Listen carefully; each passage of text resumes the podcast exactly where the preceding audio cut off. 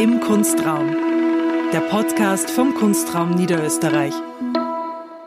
Herzlich willkommen zur ersten Folge unseres Podcasts im Kunstraum im neuen Jahr.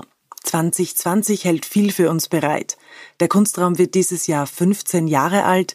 Es handelt sich beim Kunstraum also bereits um einen ausgewachsenen Teenager. Und die Tarotkarte, übrigens zum Jahr 2020 habe ich mir sagen lassen, ist die Nummer 4, der Herrscher. Auf der Karte sieht man meist einen Mann auf einem Thron. In den Händen hat er diverse Insignien seiner Herrschaft, wie eben einen Reichsapfel.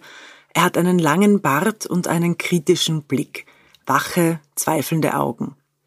Unser Programm in diesem Jahr kann man wahrscheinlich am ehesten mit dem wachen, zweifelnd kritischen Blick identifizieren.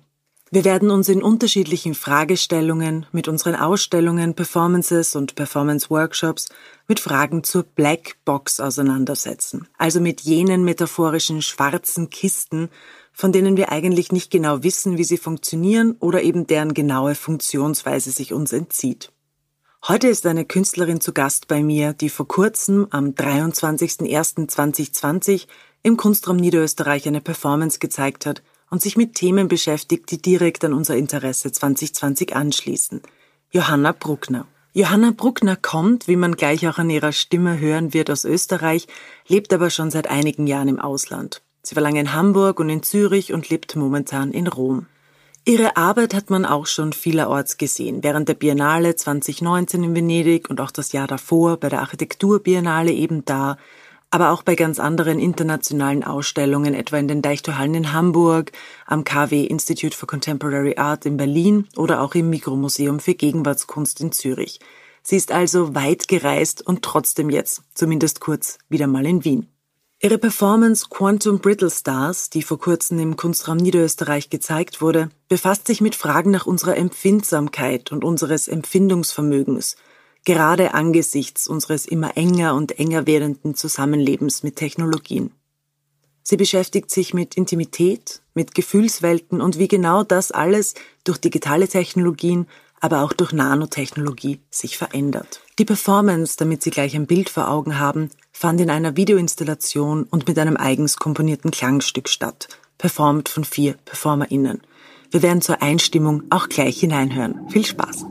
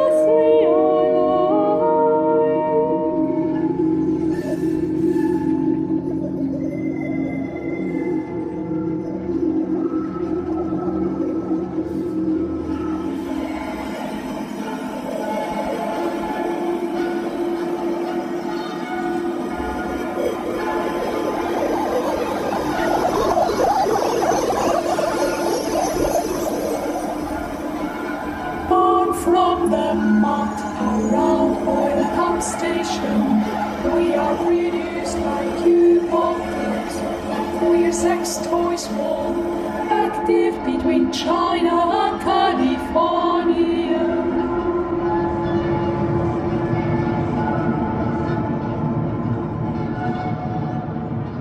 Herzlich willkommen, Johanna. Hallo. Hallo. Schön, dass du da bist. Schön, dass du dir ähm, auch nochmal extra Zeit genommen hast. Ähm, unsere Zuhörerinnen und Zuhörer hören diesen Podcast ja erst, nachdem du Quantum Brittle Stars im Kunstraum gezeigt hast.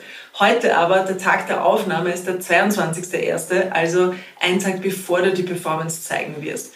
Magst du vielleicht kurz beschreiben, damit wir wissen, worüber wir sprechen, was in dieser Performance eigentlich genau passiert?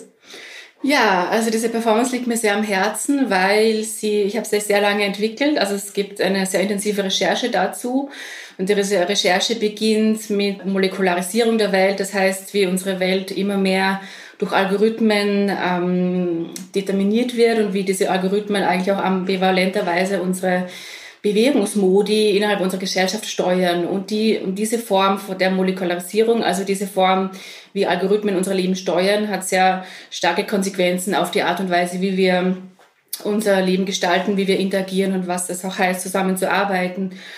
Und mir ist es sehr wichtig, darum, ähm, also darüber nachzudenken, wie ähm, Technologien zwar unser Leben beeinflussen, aber welche ähm, neuen Lebensformen entstehen können, basierend auf der Art und Weise, wie, wie Technologie unser Leben bestimmen. Vielleicht kennt man aus ja, Medien, dass ähm, die Art und Weise, wie Technologien versuchen, unser Leben zu gestalten, ähm, basiert ambivalenterweise aus einem recht oft leider kolonialen, heteronormativen und rassistischen Diskurs. Und mir geht es ähm, stark darum, ähm, genau diese, diese Ambivalenzen herauszufordern und zu denken, ähm, welche anderen Formen ähm, des Zusammenseins können sich daraus ergeben. Und was sehen die Besucherinnen konkret im Kunstraum?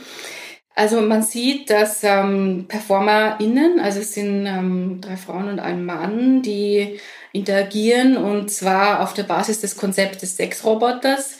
Und das Sexroboter ist für mich ein spekulatives Konzept, weil es darum geht, ähm, wie wir eben Begehren ähm, in einem, in einem queeren Verständnis denken können. Also Technologien rufen uns durch affektive Ökonomien an. Das heißt, ähm, die libertinösen Ordnungen werden dadurch hergestellt, indem sie ja, einen bestimmten affektiven Körper ähm, repräsentieren wollen. Was Technologien mit uns machen, ist eigentlich ähm, Begehren auf vielfältige Weise zu denken, also eigentlich als polymorphe Formen der Interaktion, weil ähm, Affekt, also wenn man sich die Charakteristik des Affekts anschaut, ist ähm, Affekt in sich richtungslos. Und deshalb interessiert mich auch der, die Verbindung zur Quantenphysik, weil Materie, wenn man sie zum Beispiel mit der Theoretikerin Karen Barrett liest, ähm, in sich ähm, durch einen polymorphen Austausch charakterisiert wird. Das heißt, die Partikel, die männlich und weiblich sind, beziehungsweise überhaupt geschlechterlos, ähm, reproduzieren sich, indem sie sich selbst ständig aufessen und ähm, berühren. Und durch diese Berührung entsteht Materie. Und das ist aber auch nur, weil wir als ähm, menschliche Wesen oder auch nichtmenschliche Wesen äh, mit Materie in Verbindung sind. Das heißt, Materie ähm, ähm existiert durch unser, unsere Verwobenheit mit, mit den Objekten. Also dieses Entanglement ist für mich eine Art von Queerness, die mich interessiert. Und Queerness denke ich eben in der Hinsicht, dass ähm, Polaritäten verwoben werden, dass am Grenzen verwischt werden. Und dieses, dieses richtungslose, polymorphe Begehren ist der Ausgangspunkt für meine Performance und für die Art und Weise, wie die Performerinnen als ähm, Sexroboter interagieren. Und es ist auch ganz wichtig, dass sie nicht als Subjekt, also Sexroboter als Subjekt zu ähm, verstehen sind, sondern als aufgelöste, schwebende Körperteile, die in einem virtuellen Feld zirkulieren.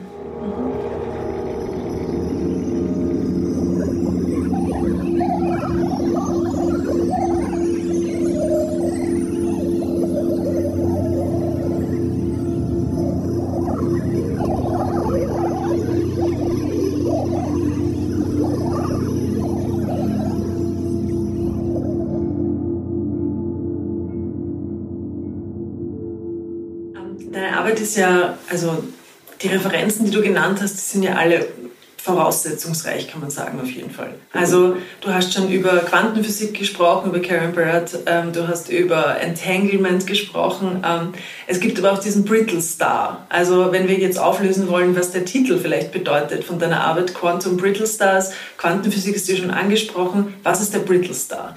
Der Brittle Star ist ein Tiefseewesen, also eigentlich ein, ein Seestern, der sich als fischartiges äh, ja, als fischartiges, sternförmiges Wesen fortbewegt. Und es ist interessant, dass er kein Gehirn hat und sich aber ähm, in der Welt fortbewegt, indem er als sensuales Wesen operiert, das aus Vielzahl von, also eigentlich Bildtechnologien besteht, also Mikrolinsen.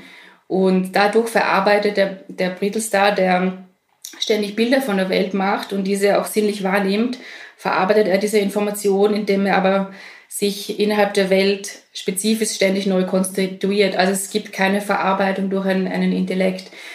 Und ähm, mich interessiert diese Form der eigentlich die Überschreitung des Stils zwischen ähm, Wesen und Maschine, was gerade auch in der Softwareentwicklung relevant ist und ähm, also eben in der Softwareentwicklung für neue Technologien, auch die Art und Weise, wie, wie Technologien durch nanotechnologische Prozesse operieren.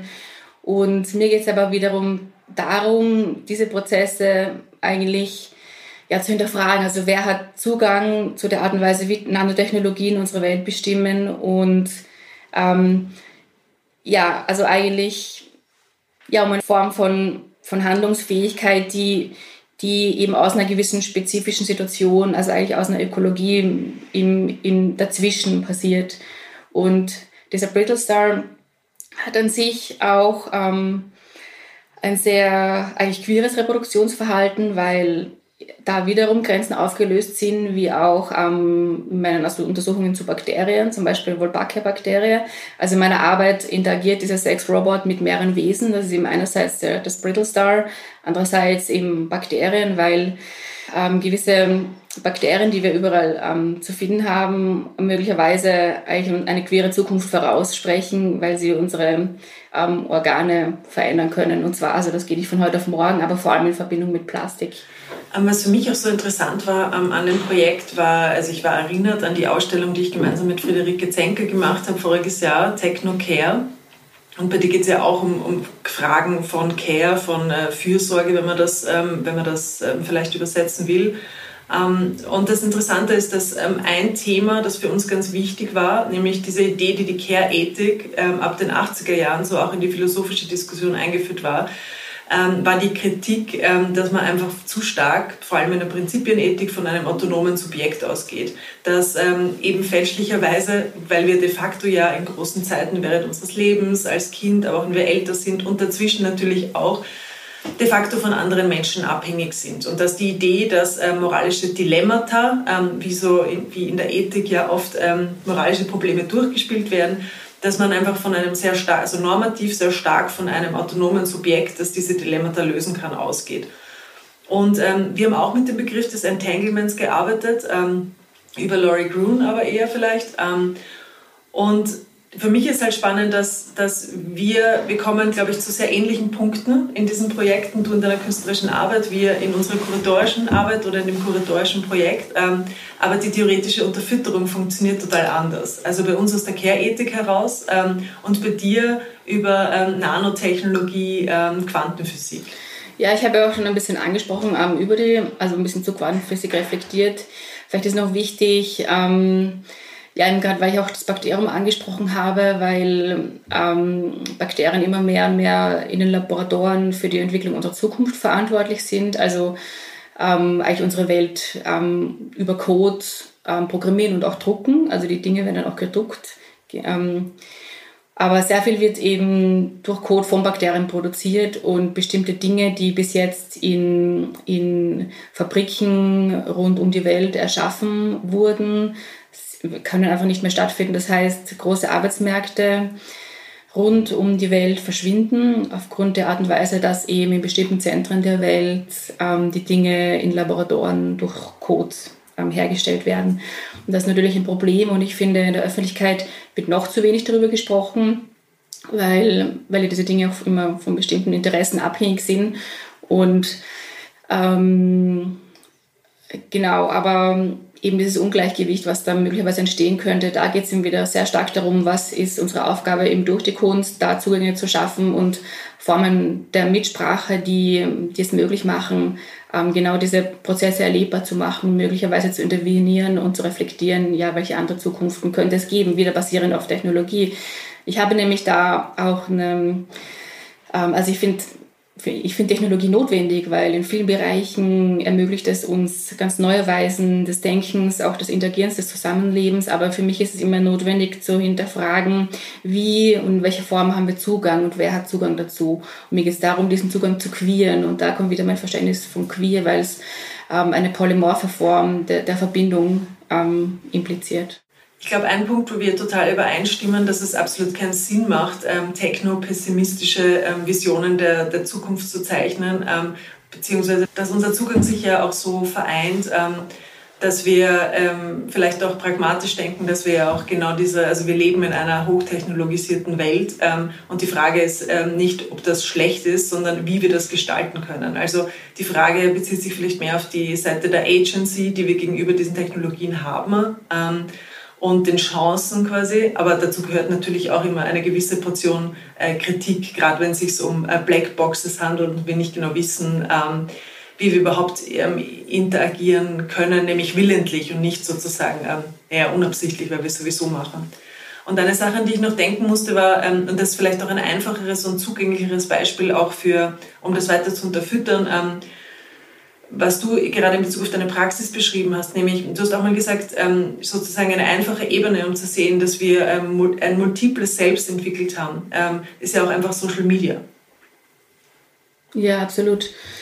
Die Art und Weise, wie wir eigentlich uns selbst innerhalb der Realität reproduzieren, ist durch Social Media und zwar als Multiplizitäten, indem wir als vielschichtige Körperteile in unterschiedlichen Plattformen meist zur gleichen Zeit zirkulieren und ähm, dadurch aber auch durch Affizierungen verbunden sind. Und diese Affizierungen, also wie auch das Subjekt des Sexroboters in meiner Arbeit, ist kein kein autonomes, ähm, stabil agierendes Subjekt, sondern ein geteiltes, ähm, ähm, vielstimmiges Subjekt und das im Rhythmus eigentlich des Cyberspace operiert. Ähm, ich sage Rhythmus, weil Sound auch immer ein, zentrale Arbeit, ein zentrales Element in meiner Arbeit ist. Sound, der für mich eine sehr atmosphärische, ähm, umschlingende Qualität hat, also eigentlich ähm, vielleicht auch eine Art verletzliche Qualität, weil ähm, bestimmte Elemente wie zum Beispiel das Zittern oder eben Dinge, die Technologie auslösen oder die, wodurch, also wie Technologie charakterisiert sind, werden dann entweder in der Bewegung oder im Sound auch deutlich. Also der Sound verarbeitet nochmal die Atmosphären, in denen wir uns umschlingen, aber gleichzeitig ähm, durch diese ähm, eigentlich temporären Affinizierungen, die ich ja durch meinen Körper hervorrufe, die für mich auch durch das indeterminierte, eine bestimmte Temporalität haben, in der sie autonom sind. Also in dieser temporären Indetermination sind sie in der Sprachlichkeit nicht, nicht fassbar, weil eben durch die Affizierungen entwickeln sie eine Sprache, die nicht gleichzeitig von Kapital zum Beispiel abstrahiert werden kann oder in, in bestimmte Sprachlichkeiten übersetzt werden kann, die, wo, die von außen wo angedeckt werden können. Und das ist für mich das affirmative Potenzial der bewege, bewegenden Körper. Und das heißt, eben auch mit dem Sound versuche ich das zu verstärken. Also ich habe im Sound immer sehr viele Spuren überlagert übereinander, die, die eben so ein gewisses Entanglement ähm, charakterisieren, die sich mit dem Körper verbinden, mit der Bildebene verbinden, aber diese Verbindungen immer wieder an unterschiedlichen Stellen losgelöst werden und wieder sich neu verbinden. Also eigentlich so äh, vielleicht ein, ein, eine gewisse Verwobenheit herstellen, die, die, das, die die BesucherInnen im Raum auch nicht als als autonome Subjekte herstellen, sondern die diese selbst eigentlich verteilen.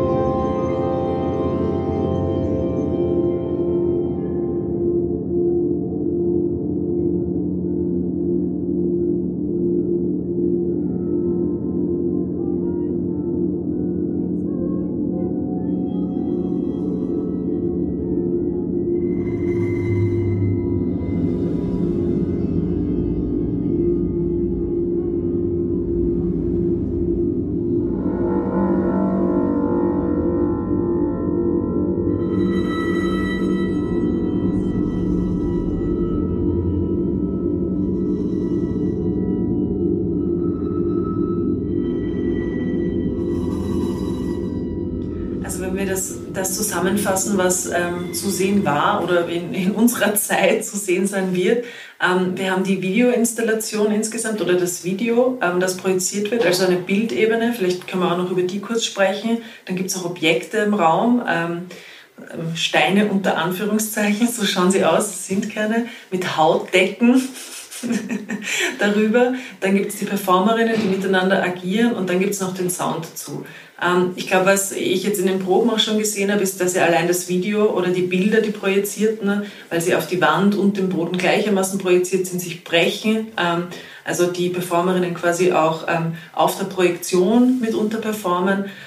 Vielleicht macht es Sinn, dass wir noch kurz darüber sprechen, welche Bilder da überhaupt zu sehen sind oder wie, wie sich die Metapher des Sexroboters auch auf der Bildebene nochmal widerspiegelt oder wiederholt.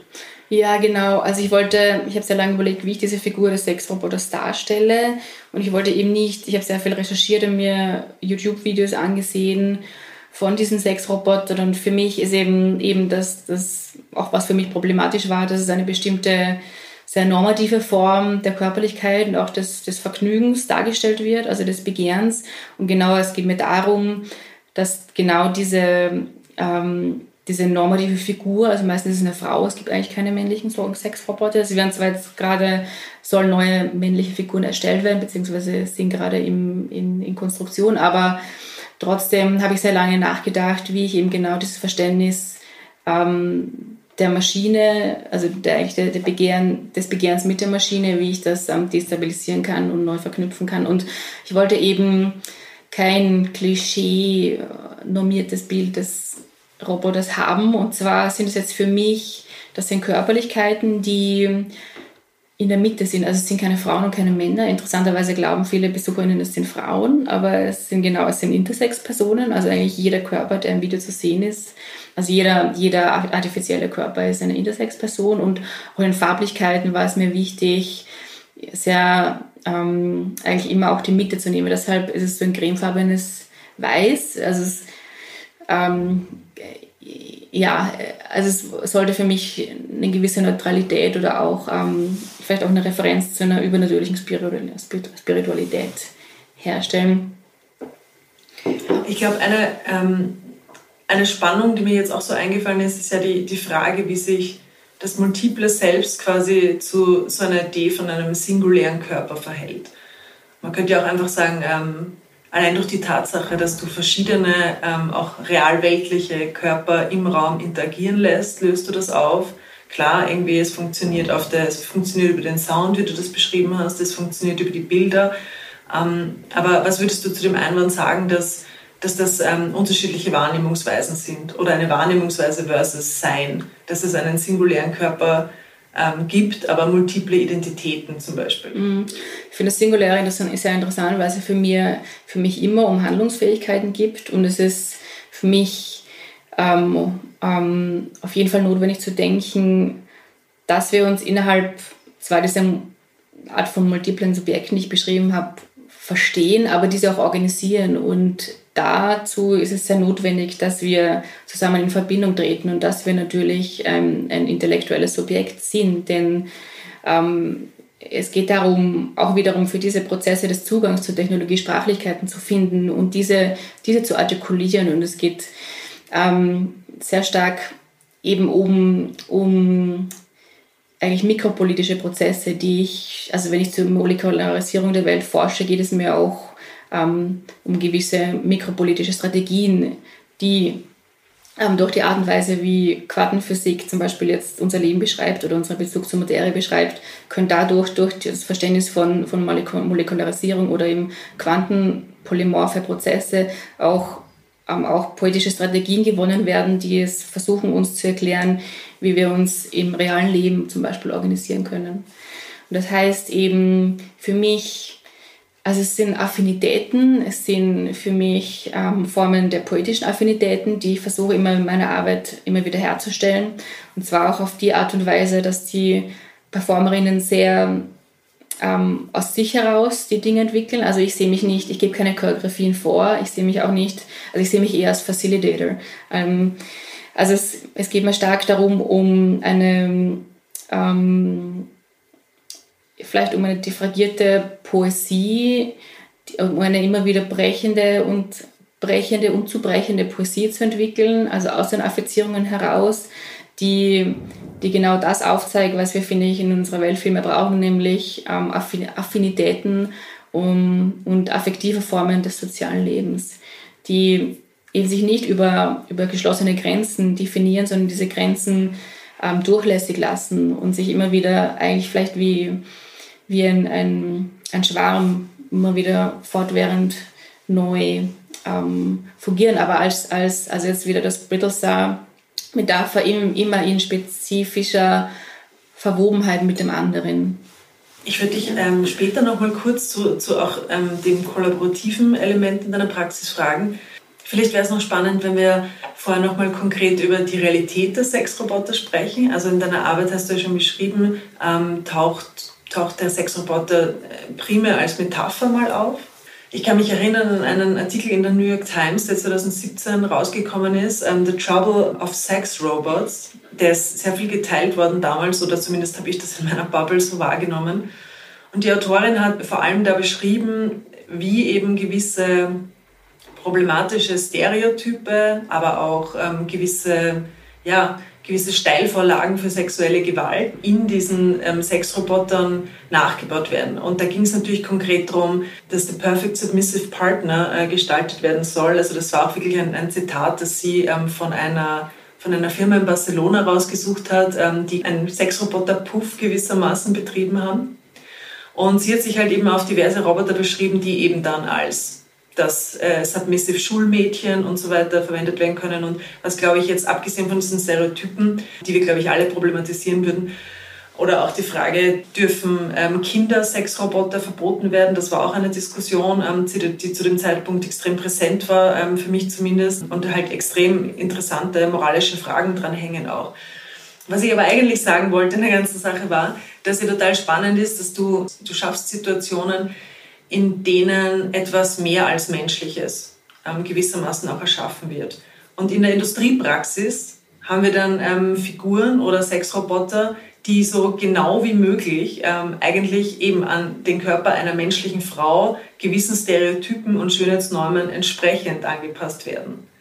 Wie, wie siehst du deine Arbeit in diesem Spannungsfeld zwischen irgendwie der, du entwirfst eine Utopie des Sexroboters und es gibt halt natürlich auch diese diese ganz realweltliche Ebene. Ja, ich glaube, genau das ist mein Ansatzpunkt, um, glaube ich, um in, der, in, in dieser realen, realweltlichen Ebene andere Formen des Verständnisses und des Begehrens zu Maschinen darzustellen. Also mir geht es ja im, im Konzept zum Sexroboter darum, ein gewisses Modell des, des Begehrens herauszufordern. Also eben um Formen von Liebe, die auf Reproduktion abzielen. Also Sexroboter stellen für mich eine Form oder sagen wir installieren Möglichkeiten, die, ich sage mal so, nicht auf einem linearen Modell von Liebesformen ähm, basieren, sondern die es zulassen, auch polygam zu denken oder es zulassen, bestimmte Grenzen von, von Formen des Zusammenlebens ähm, herauszufordern. Und ja, ich glaube, ich, ich, ich sehe das, ich denke da auf einer Metaebene, inwiefern es notwendig ist für mich, ja, das Begehren zwischen Mensch und Maschine, Maschine herauszufordern.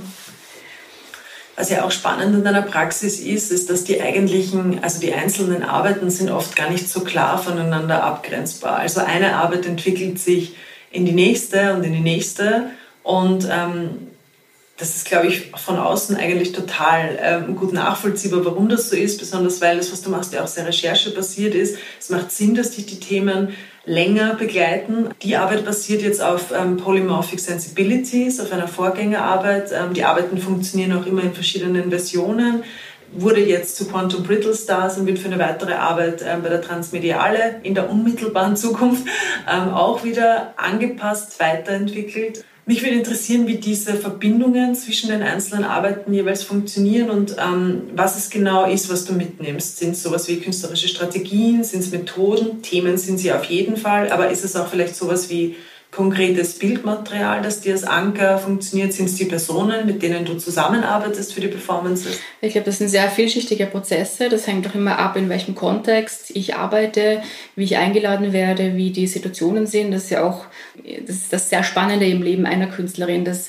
ein Kontext nie dasselbe ist, weil dass ich immer im, aus einem bestimmten Kontext ähm, heraus agiere. Das heißt, ähm, welche Mittel sind vorhanden, welche Konditionen. Also eigentlich wieder ähm, in der spezifischen Verwobenheit mit dem Kontext heraus die Dinge produziere. Und kommt eben sehr oft, arbeite ich mit ähm, Performerinnen vor Ort, also wenn ich wo eingeladen werde, weil ich aus ethischen Gründen auch nicht ähm, gerne die Leute durch die ganze Welt fliegen lasse. Aber auch, weil ich andere Stimmen dann höre und wieder neue Formen des Begehrens sehe, also des, des ähm, sozialen Begehrens, des ähm, Zusammenarbeitens und für mich dann meine Recherche weitergeführt wird in der Form, in dieser Form, was es heißt, ähm, eigentlich diese Affinität auf mikropolitischer Ebene herzustellen. Und ich arbeite oft, also manchmal nehme ich auch Performerinnen mit, die, also nehme ich einzelne Personen mit, die dann wieder um eigentlich den Anker im nächsten Projekt bilden und daraus wieder, also eigentlich aus dem Samen äh, eigentlich eine neue Ökologie herstellen. Es ist auch immer interessant, eigentlich im Prozess, welche Aspekte der Recherche für mich neu dazukommen, also was eigentlich mit der Arbeit durch die PerformerInnen neu eingebracht wird weil unsere Arbeit auch ähm, sehr viel in, im, im Dialog stattfindet. Also die Dinge, die ich recherchiere, werden diskutiert und werden von den PerformerInnen aufgenommen, natürlich auf, auf ihre Art und Weise, oft auf eine sehr körperliche Art und Weise. Aber es kommen auch durch meine Recherche immer neue Aspekte dazu. Und für mich, also vor dieser Arbeit habe ich mich, ähm, also ich habe mich in die Quantenphysik eingelesen und da war für mich eigentlich eine Form des Austausches zentral. Das heißt, ich habe mich mit, mit neuen und anderen Formen des Austauschs beschäftigt, nämlich auch mit Crypto Finance, wo, wobei ich dem jetzt recht sehr ambivalent eingestellt bin, da es in den letzten Jahren sehr von bestimmten Gruppierungen, also eigentlich eher von konservativen Gruppierungen vereinnahmt wird und es keine ähm, dezentrale Alternative für uns mehr bietet, obwohl das ja ähm, vor mehreren Dekaden das Ziel war.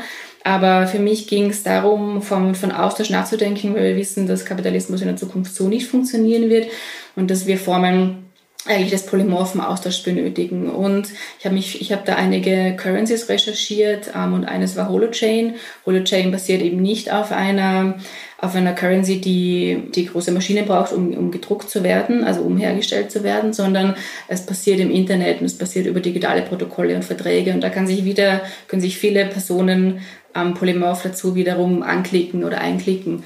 Und es besteht auf, ähm, basiert auf algorithmischen Verträgen, die man selbst abschließen kann. Und also wiederum in Peer Groups. Und ich finde das ist ein interessantes Modell, weil, weil es also wirklich versucht wird von linkeren Gruppierungen, um, um diesen großen Konzernen zu entkommen, die, warum, die wiederum eigentlich neue Formen des, des Finanzwesens ähm, versuchen zu okkupieren und wo die, eigentlich die Idee der Dezentralisierung wieder in, ähm, von anderen eingenommen wurde. Aber genau, und, und, durch das, und ähm, das Holochain funktioniert eben durch die Art, in seiner Operation, durch die Art, wie wir uns die quantenphysischen polymorphen Prozesse denken, also ähm, polymorph. Und genau, ich habe mich zu demselben Kontext, also im Projekt habe ich mich auch mit Gift Economies beschäftigt, aus anderen kulturellen Kontexten, weil, weil eben dieser Austausch, also es geht ja bei Gift Economies, es ist auch ein, es geht um ein Nehmen und, Nehmen und Geben und dieser Austausch ist oft ähm, vielschichtig und viel, geht in viele Richtungen und es ist, also ein Geben impliziert nie, oft nicht sofort ein Nehmen.